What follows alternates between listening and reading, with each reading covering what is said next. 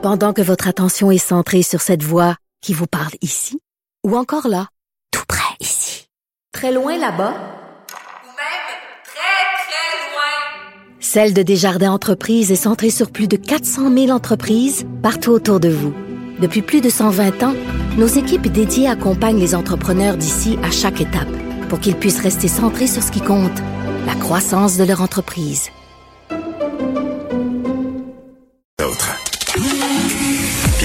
Nantel. C'est peut-être pas le Nantel le plus drôle au Québec, mais c'est le plus crédible pour parler de politique. Vous écoutez Pierre Nantel, Cube Radio. Montréal va passer en zone jaune dès lundi prochain. C'est vrai que ça va mieux partout au Québec et même à Montréal. La tempête a tombé brusquement et on a la chance d'en discuter avec une des personnes clés de cette victoire actuelle, la directrice régionale de la santé publique de Montréal, Dr Mylène Drouin. Bonjour, Madame Drouin. Oui, bon matin. Alors, euh, effectivement, la situation épidémiologique va extrêmement bien à Montréal actuellement. On passe au jaune. Est-ce que c'est un passage euh, que vous trouvez quand même un peu rapide? Trop? Euh, non, je, je pense que clairement, là, avec euh, les indicateurs de cette semaine, ça fait deux semaines là, que nos indicateurs sont au jaune. Euh, il y a certaines, euh, puis on le voit, là, là, il y a quand même un, relâchement là, des mesures qu'on voit même euh, dans, dans la population. Et jusqu'à présent, on ne voit pas évidemment là, de, de, de grands impacts sur des éclosions.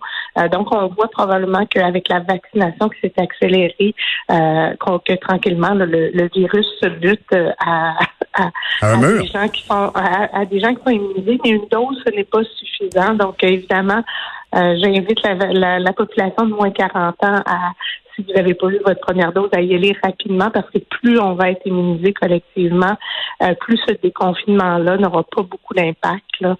Euh, donc, on, va suivre la situation de près, mais je pense qu'on on est assez confiant qu'on, si les variants ne reviennent pas, qu'on va être capable d'avoir un bel été. Mylène Drouin, dès votre première réponse, j'ai pu apprécier, je pense que tous nos auditeurs ont reconnu votre cohérence. Vous avez dit tous nos indicateurs sont au jaune. Ce qui nous mène en zone jaune, ça fait du bien. On a senti chez vous ce grand sens de la précision. Euh, euh, Est-ce que aujourd'hui vous avez une inquiétude relativement à certaines choses du déconfinement? Par exemple, les bars qui vont ouvrir lundi. Est-ce que vous allez prêter une attention particulière vu les éclosions qu'il y a eu l'an dernier sur le territoire? Euh, oui, on, euh, tous nos, en- nos, nos enquêteurs actuellement, on, on cible les gyms, les bars, tous ces endroits intérieurs, parce qu'on sait qu'à l'intérieur, évidemment, les risques sont plus euh, élevés. Donc, on va essayer de, de, de bien cibler euh, des éclosions et d'agir très tôt.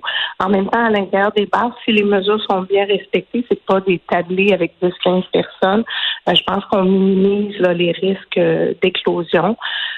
Donc, on, on, on va suivre ça de près Mhm. là, euh, pour être sûr d'éviter le pire, parce que nous aussi, on souhaiterait bien prendre quelques vacances cet. Ah, ben j'en doute pas. C'est quand on est tous dit, on est tous tannés. Vous devez tellement être fatigués, vous et toute votre équipe, Madame Drouin. D'ailleurs, avec euh, votre rigueur euh, habituelle, votre confiance rassure beaucoup de gens. Euh, quand on va consulter le site de la santé publique de Montréal, on peut voir le nombre de cas par groupe d'âge et par catégorie sur les 28 derniers jours. Et les 20-29 ans l'emportent pour ce qui est du nombre de cas. Est-ce que, d'après vous, c'est directement lié au rassemblement ou au fait qu'ils sont parmi les derniers vaccinés? Euh, je dirais que euh, depuis le début là, de la, de, de- du mois de mars, c'est beaucoup les 12-17 ans puis les jeunes en milieu scolaire qui n'étaient pas vaccinés. Les 20-29 ans, je pense que ça, ça concorde avec évidemment l'augmentation des des occasions de socialisation dans ce groupe d'âge-là et le fait qu'ils sont pas complètement immunisés. Là, on a quand même une couverture euh, intéressante, mais je pense qu'il nous reste encore plusieurs euh, dizaines de milliers là, de personnes à aller rejoindre dans ces groupes d'âge-là euh, pour à une couverture adéquate. Puis comme je l'ai dit, une dose euh, n'est pas suffisante. Donc, euh, on souhaite évidemment là, dans les euh, prochains mois d'avoir couvert et surtout avant la rentrée scolaire, d'avoir pu euh, euh, rejoindre ces jeunes-là pour une deuxième dose. Hmm, Madame Drouez avait déjà évoqué que euh, vous aviez des doutes sur le fait que Montréal allait réussir à atteindre aussi facilement la cible de 75% Actuellement, on a à Montréal, si je ne me trompe pas, 65% de la population qui est vaccinée. Est-ce que c'est un retard qu'on peut rattraper?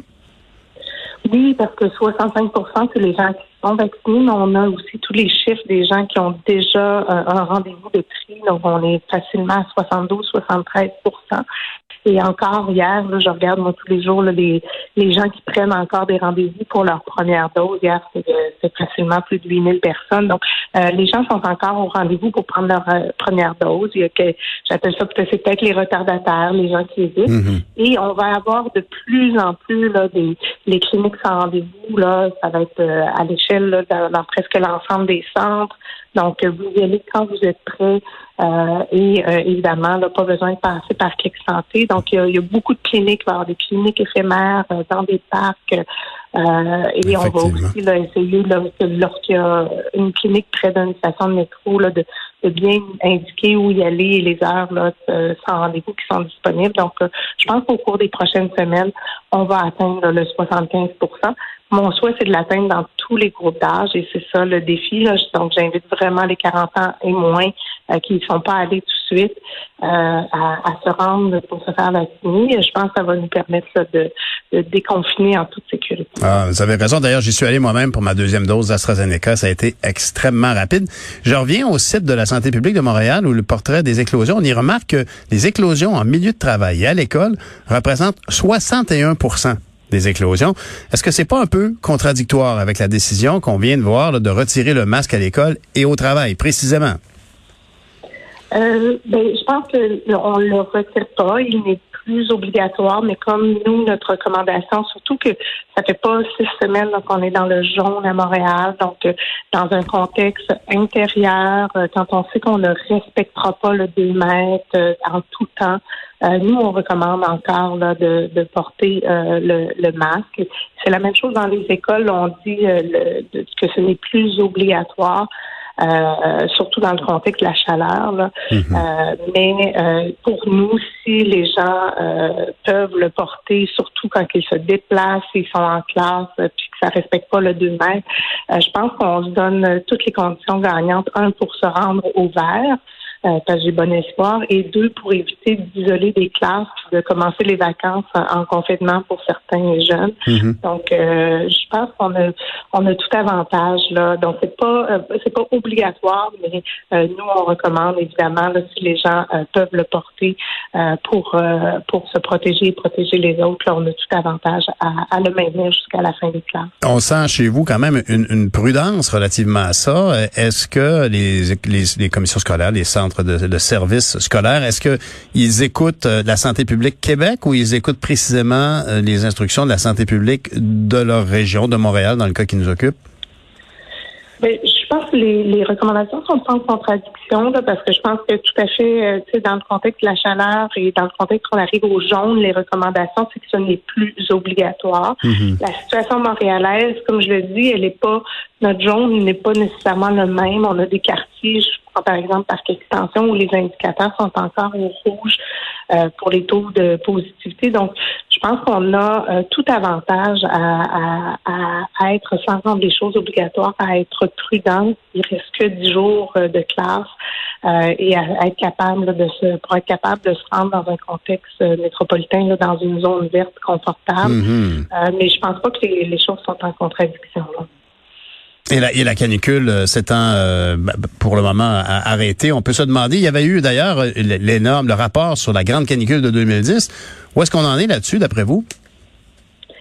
Euh, Vous voulez dire la canicule actu- ben, actuellement, je pense qu'on n'a pas été, on a eu une chaleur accablante, là, mais je pense que les températures sont revenues à la normale. Donc, euh, euh, les jeunes et les gens qui ne sont pas dans des aires climatisées vont pouvoir évidemment là euh, se, se- peut-être avoir- mettre en place les mesures sans trop être incommodé. incommodés. Euh, mais euh, je, je, je pense qu'on le sait, là, il va faire chaud, il va y avoir encore des journées où il va faire chaud, mais il y a d'autres mesures qui peuvent être mises en place là, pour euh, réduire évidemment l'inconfort causé par la chaleur. Là.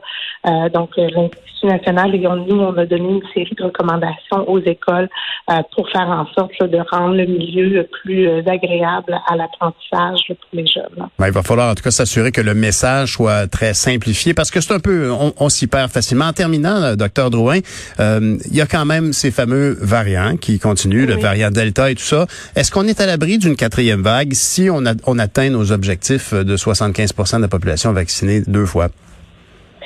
J'ai bien aimé le dernier mot, donc c'est deux doses. Euh, clairement, on le sait, le variant Delta, face à, un- à- à une population vaccinée avec une seule dose, euh, il n'est pas euh, aussi efficace. C'est une efficacité autour de 30 euh, non, on n'est pas à l'abri. On l'a vu dans des pays comme le Royaume-Uni qui avait quand même des taux de vaccination très élevés, euh, deux doses même, euh, et ils ont eu quand même une, une hausse de cas importante face à ce variant Delta. On voit aussi aux États-Unis ce que à, à apparaître là, dans certains États. Euh, donc, je pense qu'il faut rester vigilant. C'est un petit peu le message là, que je souhaite envoyer à la population. Donc, euh, allez rapidement vous faire vacciner. Plus vite on arrive aux deux doses et plus vite on arrive à repousser l'introduction de ce variant-là qui est somme toute deux fois plus euh, contagieux que le variant britannique. Euh, je pense qu'on on va être capable d'éviter une hausse de cas inutile parce que même si ça risque d'être moins sévère là, chez les cas parce que probablement que la population aînée va être plus vaccinée, somme toute, on le sait, là, il y a quand même des gens qui vivent avec des séquelles longues de la COVID. Si on peut éviter Ben oui. ça à bien des gens, je pense qu'on on connaît la recette pour l'éviter. là. Bon, ben, on a tous besoin de vacances. Vous, la première. On vous remercie d'ailleurs pour votre gestion bien serrée, visionnaire pendant la pandémie. Et euh, on vous souhaite de belles vacances en même temps, mais en restant bien évidemment vigilant et prudent. Merci beaucoup, euh, docteur Drouin. Au revoir. Mylène Drouin, directrice régionale de la santé publique de Montréal.